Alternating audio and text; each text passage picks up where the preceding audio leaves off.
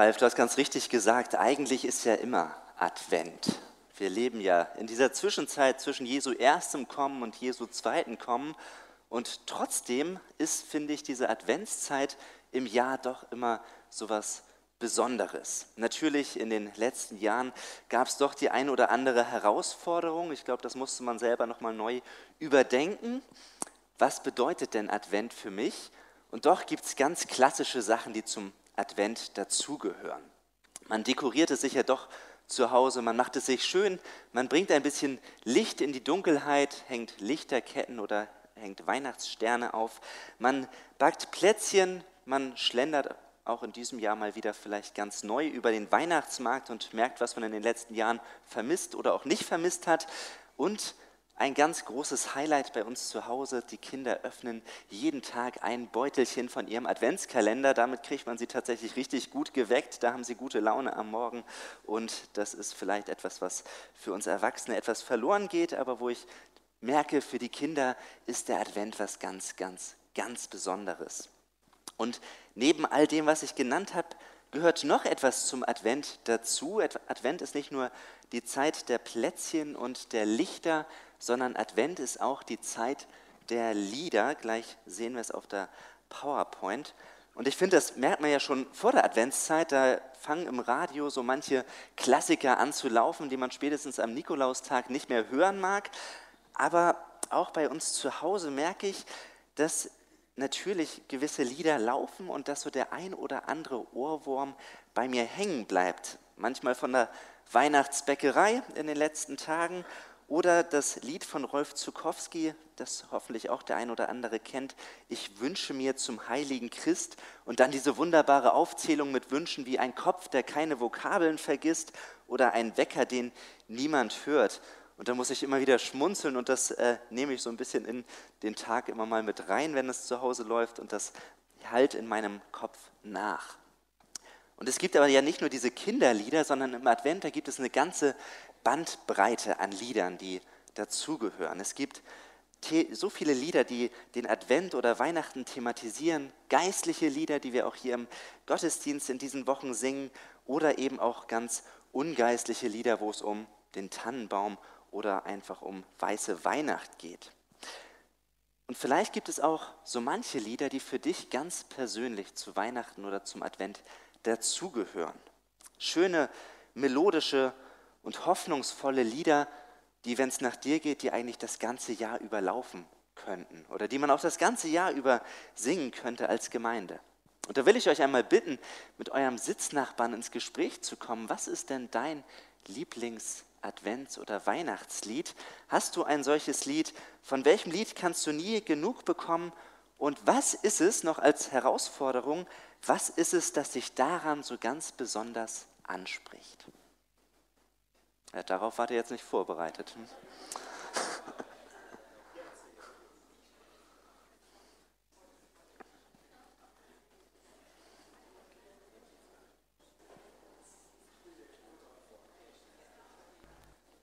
Wer traut sich sein Lieblings-Advents- oder Weihnachtslied auch mal laut hier in der Runde zu nennen?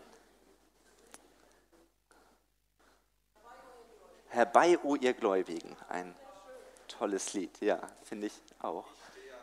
Ich stehe an deiner Krippe hier. Die Nacht ist vorgedrungen. Auch ein ganz großartiger Klassiker alles auch sehr fromme Lieder. Vielleicht, äh, die anderen haben sich nicht getraut, I'm Dreaming of a White Christmas könnte auch ein solches Lied sein.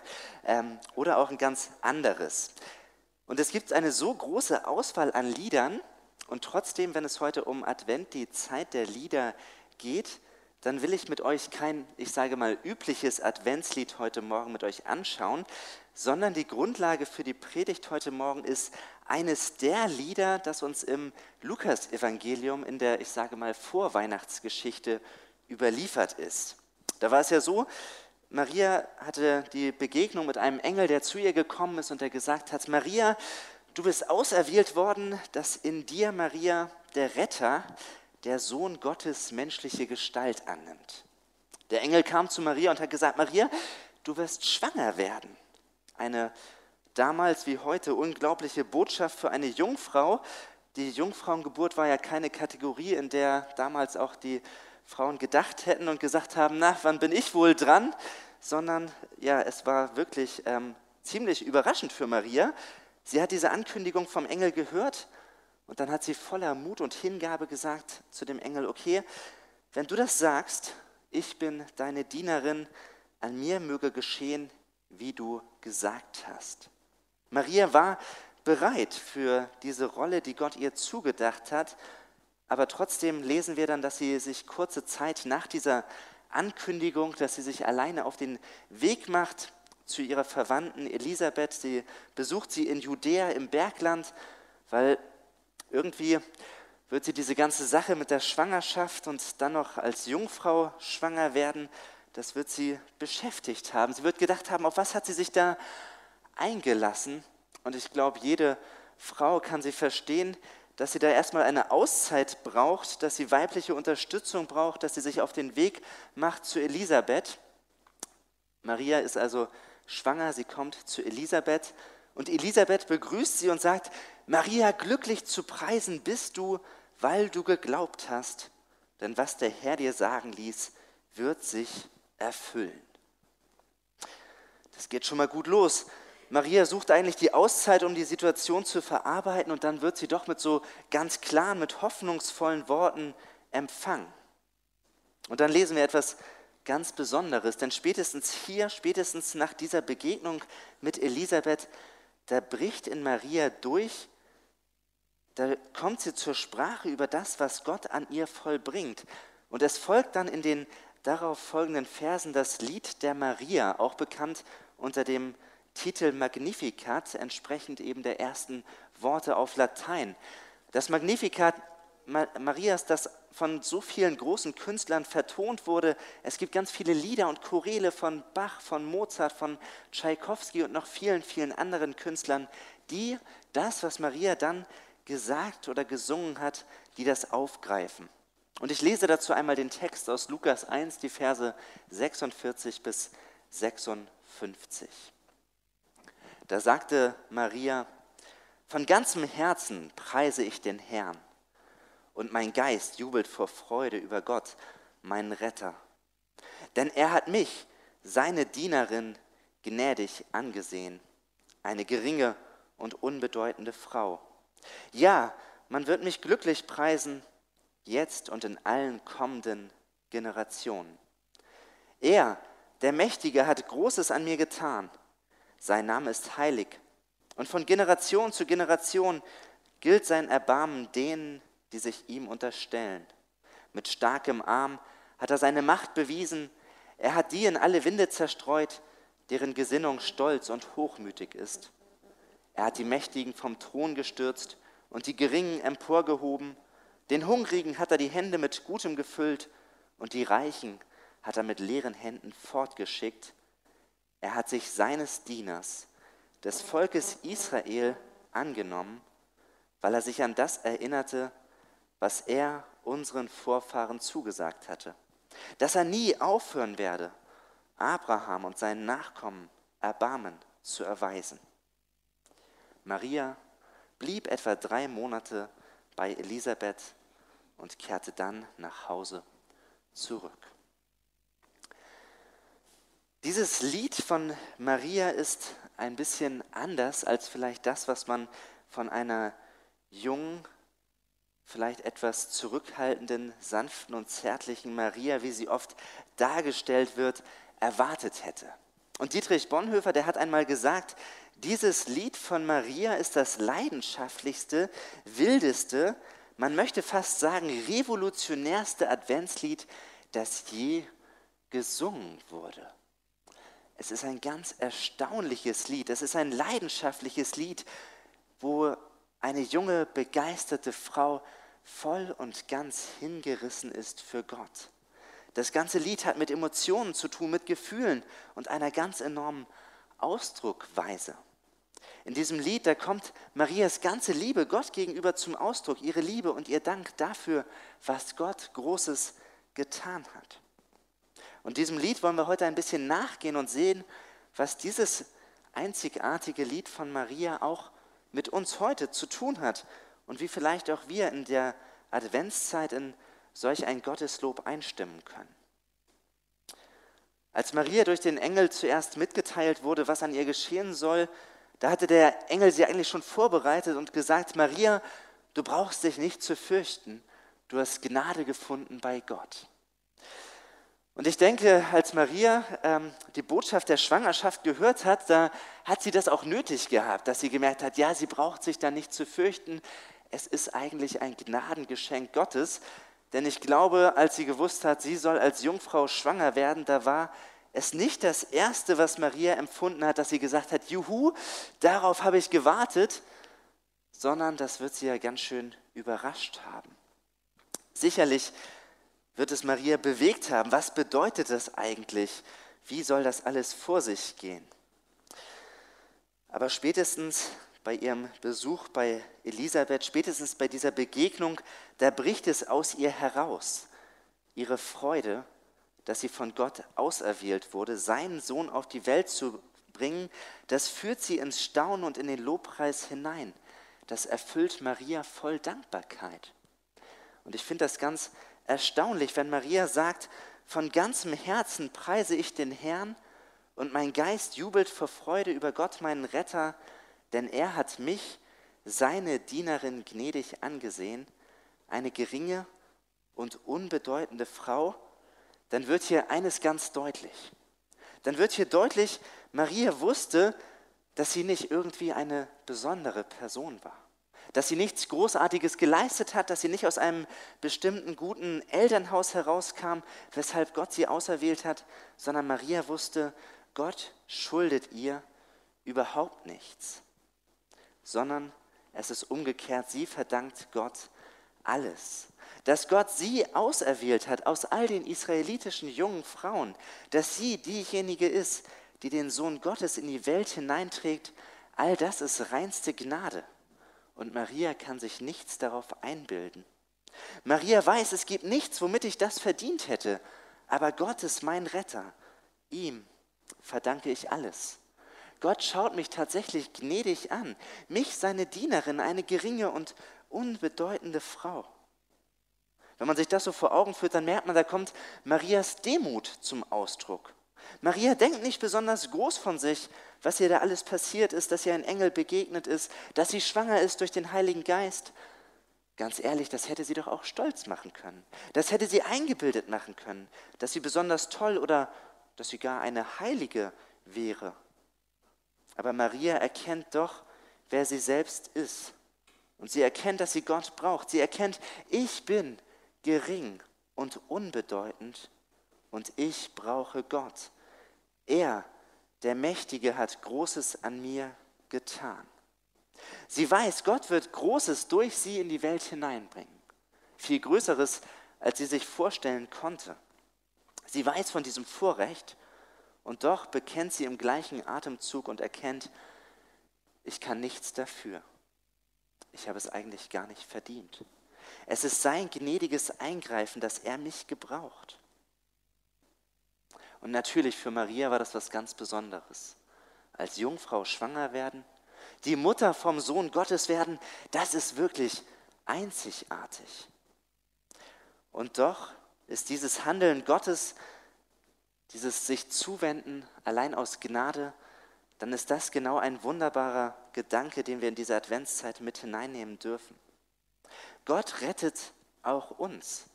Gott gebraucht auch uns, uns geringe und unbedeutende Menschen, obwohl wir das gar nicht verdient hätten. Keiner von uns hat verdient, dass Gott in diese Welt hineinkommt. Keiner von uns hat irgendetwas dazu geleistet, dass wir Gott als Retter erkannt haben.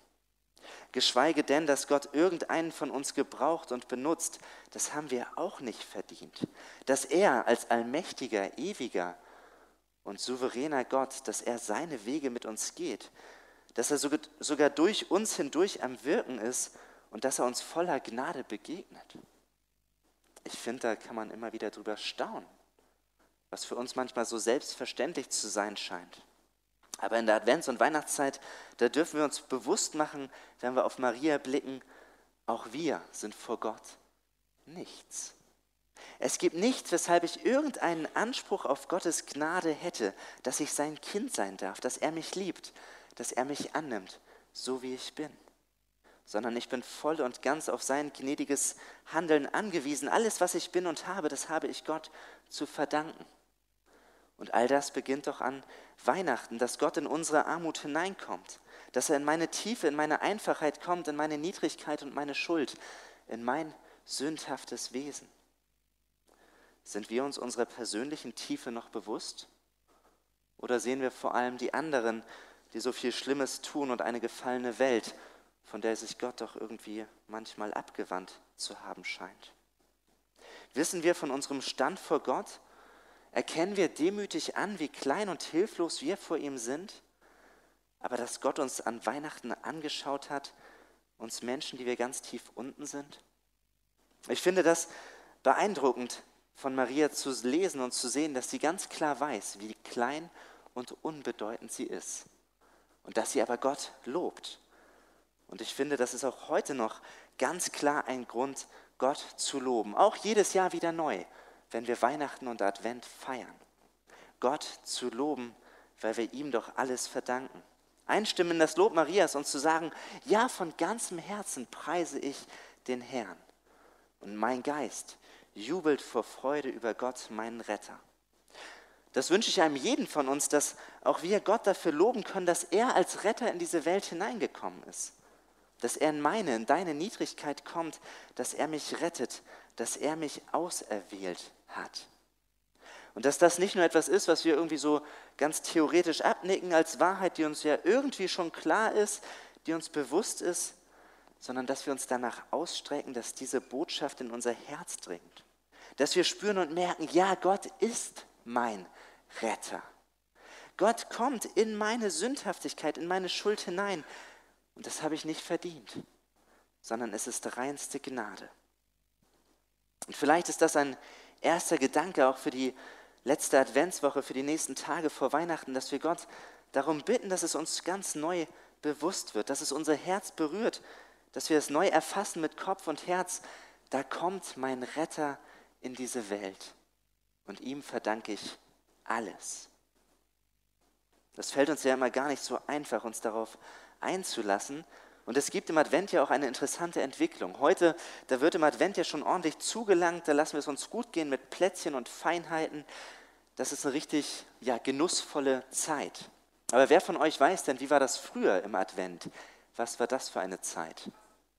Advent war Fastenzeit, genau. Und wann hat die Adventszeit oder nee, wann hat die Fastenzeit damals begonnen? Tatsächlich nicht mit dem ersten Advent, sondern mit St. Martin hat die Fastenzeit begonnen. Also man hat noch richtig mit der Martinsgans zugelangt, man hat es sich gut gehen lassen und danach hat man bis Weihnachten gefastet und Verzicht geübt. Und warum hat man das gemacht? Man hat es ganz klar gemacht mit dem Ziel, sich auch körperlich bewusst zu machen, an Weihnachten kommt mein Heiland und mein Retter. Er beendet meine Fastenzeit. Und ich denke, das ist vielleicht auch ein möglicher Gedanke, um diese Sicht nochmal zu stärken, um es nochmal stärker zu erleben und wahrzunehmen. Auch wenn diese Adventszeit natürlich schon fast vorüber ist, dann vielleicht fürs nächste Jahr im Advent einmal Verzicht zu üben an bestimmten Stellen, um an Weihnachten durchzudringen zum Lob Gottes über seine Rettung aus unserer Not. Und doch ist es ja irgendwie so klar, Gott zu loben, wenn es einem gut geht, das fällt uns leicht, das gelingt einem ganz gut. Aber kann man Gott eigentlich auch loben, wenn Widrigkeiten in unserem Leben sind? Wie war das bei Maria? Wenn wir diesen Lobgesang Marias lesen und hören, dann könnte man ja schnell zum Eindruck kommen, Maria hat doch völlig recht. Sie hat doch wirklich allen Grund, Gott zu loben. Maria war ein einfaches Mädchen. Was für ein Vorrecht war das eigentlich, das ihr widerfährt? Und ich weiß nicht an alle Mütter, wer von euch beneidet Maria eigentlich? Ihr begegnet der Engel Gabriel. Sie erlebt all das Krasse mit der Ankündigung der Schwangerschaft sie wird als Jungfrau schwanger, eigentlich kann sie Gott nur loben. Hm. Wenn wir so denken, wenn wir so über Maria nachdenken und überlegen, ja, sie konnte doch eigentlich gar nicht anders als Gott loben, ich glaube, dann ist ganz besonders den Frauen, aber auch wir Männer, wenn wir uns da mal so reinversetzen, dann ist uns bewusst, das ist irgendwie die falsche Spur. Sondern das, was Maria widerfahren ist, das ist doch alles andere als einfach gewesen. Wenn man als verlobtes Teenager-Mädchen plötzlich von einem Engel mit der Nachricht einer Schwangerschaft überrascht wird, ich glaube, damit hätte wirklich jeder zu kämpfen. Es ist ja nicht die Schwangerschaft von ihrem Verlobten, dann sehe das nochmal anders aus. Nein, diese Nachricht der Jungfrauenschwangerschaft hat Auswirkungen, das wird Wellen schlagen, das wird jeder mitbekommen. Das ist kein einfacher Spaziergang, den Maria da vor sich hat. Wenn Josef das mitkriegt, wenn ihre Eltern und ihre Verwandten das mitbekommen, wenn sich das alles rumerzählt, das ist doch richtig eine Last, die Maria da auferlegt bekommen hat und womit sie zu leben hat. Und trotzdem reagiert Maria in ihrem jungen Alter ziemlich erstaunlich. Und es wird deutlich, dass sie damals weitaus reifer und erwachsener unterwegs war, als es das Alter von 13 bis 15 Jahren aus heutiger Sicht vermuten lässt.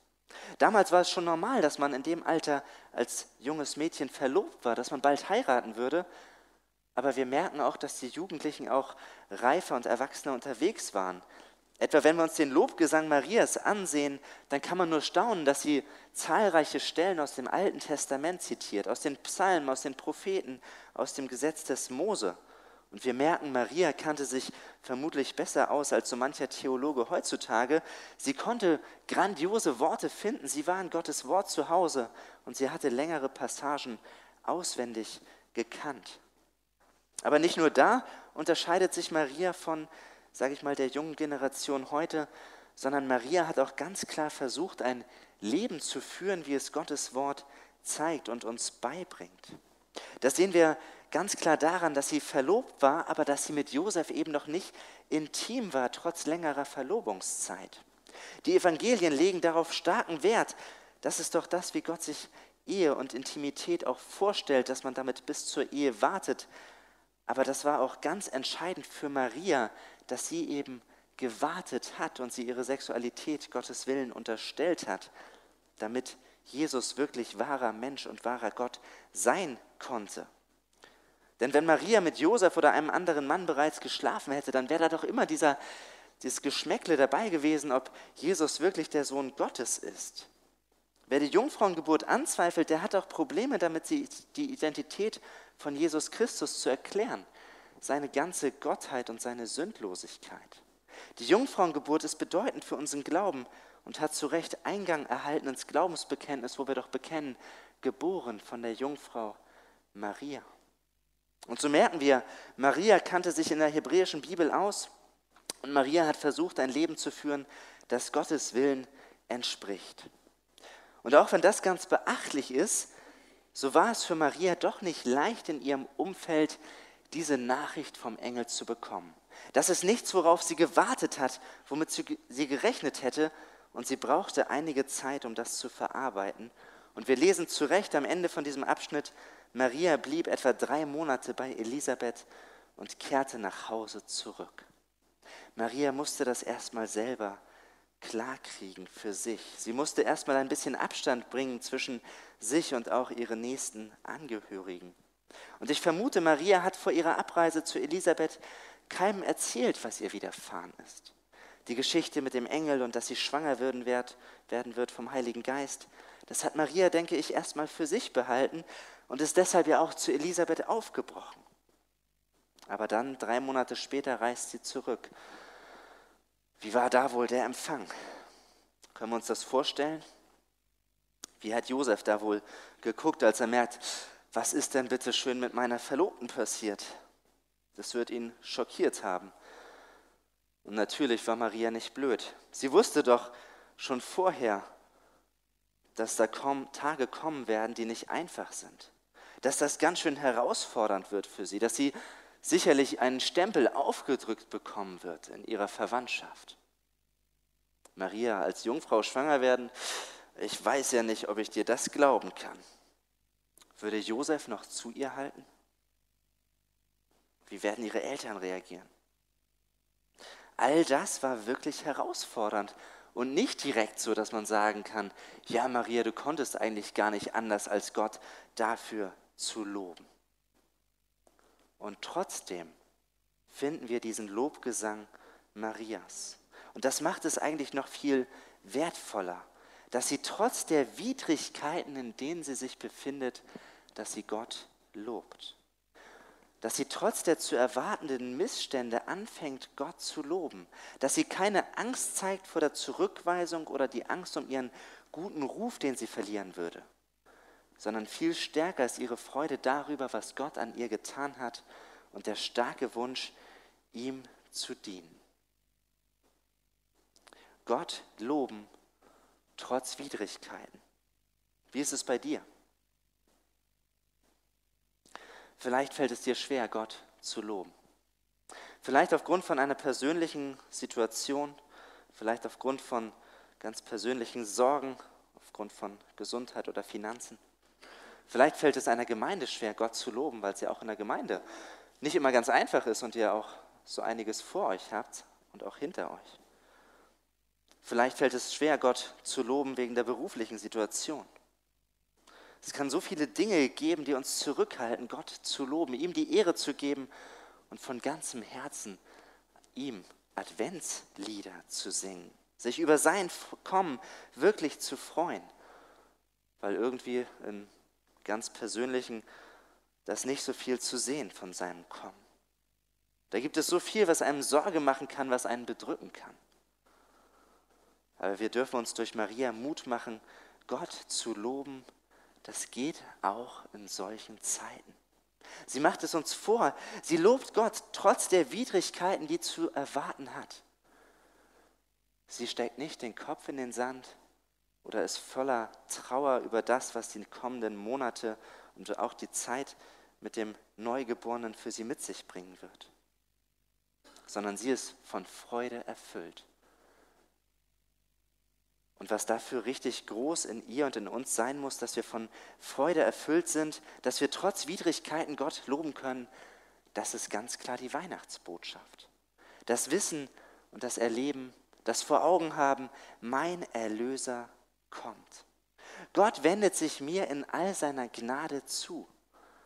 Das ist das, was zählt und womit wir den Widrigkeiten im Leben auch gestärkt begegnen können. Und ein drittes und letztes. Wenn Maria Gott lobt, wenn sie voller Jubel ist über das, was er an ihr getan hat und was er tun wird, dann wendet sie sich in ihrem Lied auch von ihrer persönlichen Situation ab und sie wendet sich zum Allgemeinen hin, was Gott noch tun wird. Maria weiß ganz genau, diese Schwangerschaft, das ist nicht nur ihre eigene, ihre ganz persönliche Geschichte, sondern das ist die Geschichte Gottes mit dieser Welt. Maria sieht in ihrem Lied die großen Umwälzungen voraus, die drei Jahrzehnte später das Kind hervorbringen wird. Sie weiß, Gott hat nicht nur mit ihr Erbarmen, sondern Gottes Erbarmen ist auch für die anderen Menschen da. Sie sagt, sein Name ist heilig und von Generation zu Generation gilt sein Erbarmen denen, die sich ihm unterstellen. Gott schenkt sein Erbarmen allen, die ihn ehren, die nicht auf sich selbst stolz oder eingebildet sind, sondern es gilt denen, die demütig sind und die anerkennen, ja, ich brauche einen Retter. Und Maria lobt Gott für seine Treue, für, sein, für die Erfüllung seiner Verheißung und sie sagt, er hat sich seines Dieners des Volkes Israel angenommen, weil er sich an das erinnerte, was er unseren Vorfahren zugesagt hatte. Es ist so, als ob Maria uns zusätzlich noch mit auf den Weg gibt, wir dürfen wissen, oh, einen Schritt zurück, Gott hat Wort gehalten. Gott ist treu, Gott hält sein Wort. Der versprochene Retter kommt. Der, der angekündigt war, viele, viele hundert Jahre vor der Geburt Jesu, der kommt in die Welt. Mit Weihnachten bekommen wir doch den besten Beweis dafür. Gott ist treu. Gott hält sein Wort. Der angekündigte Messias kommt. Und aus unserer heutigen Perspektive können wir sagen, ja, er ist gekommen, aber er kam doch ganz anders, als er erwartet wurde. Ganz anders, als Maria damit gerechnet hatte.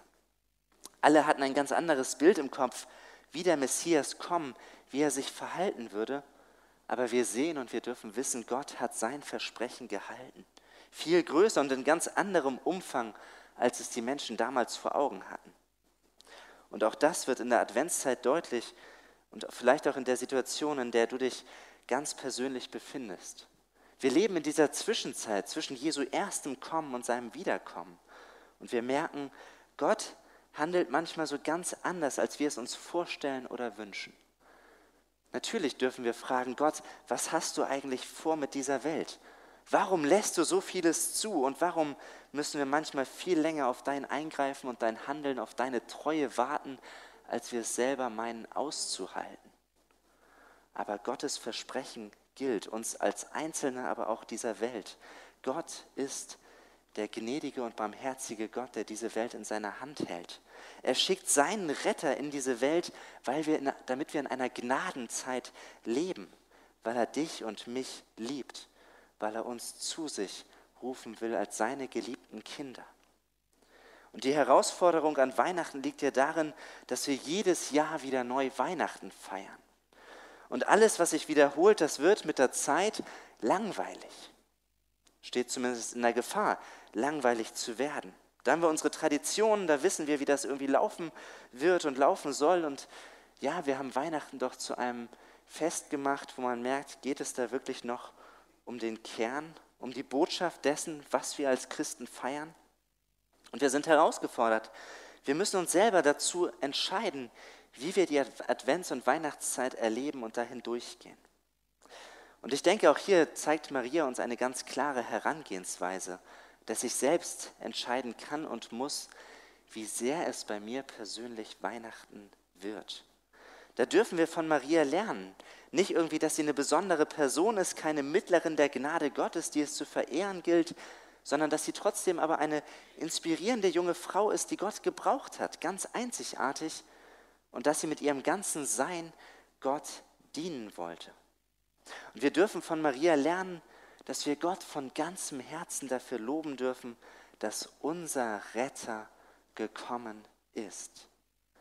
Ohne ihn sind wir nichts. Aber er macht sich klein, er kommt in deine und meine Niedrigkeit hinein. Und darüber sollten wir doch wirklich von ganzem Herzen voller Lob erfüllt sein. Und wir dürfen von Maria auch lernen, Gott zu loben, auch trotz der Widrigkeiten, die wir in unserem Leben erfahren. Maria hat es mit der Jungfrauenschwangerschaft sicher nicht einfach gehabt und ich denke, die wenigsten haben tauschen oder würden tauschen wollen. Und dennoch hat sie trotz der Widrigkeiten Gott gelobt. Ich wünsche uns, dass auch wir durchdringen zum Lob Gottes, trotz der Widrigkeiten, die es in dieser Welt und in unserem ganz persönlichen Leben gibt. Denn es ist Advent, wir gehen auf Weihnachten zu und Weihnachten bedeutet doch, Gott hat Wort gehalten. Wir dürfen wissen, Gott wird auch in Zukunft Wort halten. Er gibt uns so großartige Zusagen und Verheißungen mit auf den Weg. An Weihnachten kam mein Erlöser und mein Heiland in diese Welt, mein Herr und mein König, mein Retter und mein Freund. Über ihn dürfen wir uns freuen, ihm dürfen wir Platz bereiten in unseren Herzen und seine Herrlichkeit anbeten. Und das wünsche ich uns allen, dass wir diese wunderbare Botschaft, dass wir sie wieder ganz neu mit unserem Herzen erfassen, dass wir von Freude erfüllt sind und dass wir Gott von Herzen anbeten und loben. Mit Liedern, die zum Advent dazugehören, aber auch mit unserem ganzen Leben. So wie es Maria getan hat und sie sich dem allmächtigen und gnädigen, barmherzigen und souveränen Gott hingegeben und zur Verfügung gestellt hat. Amen.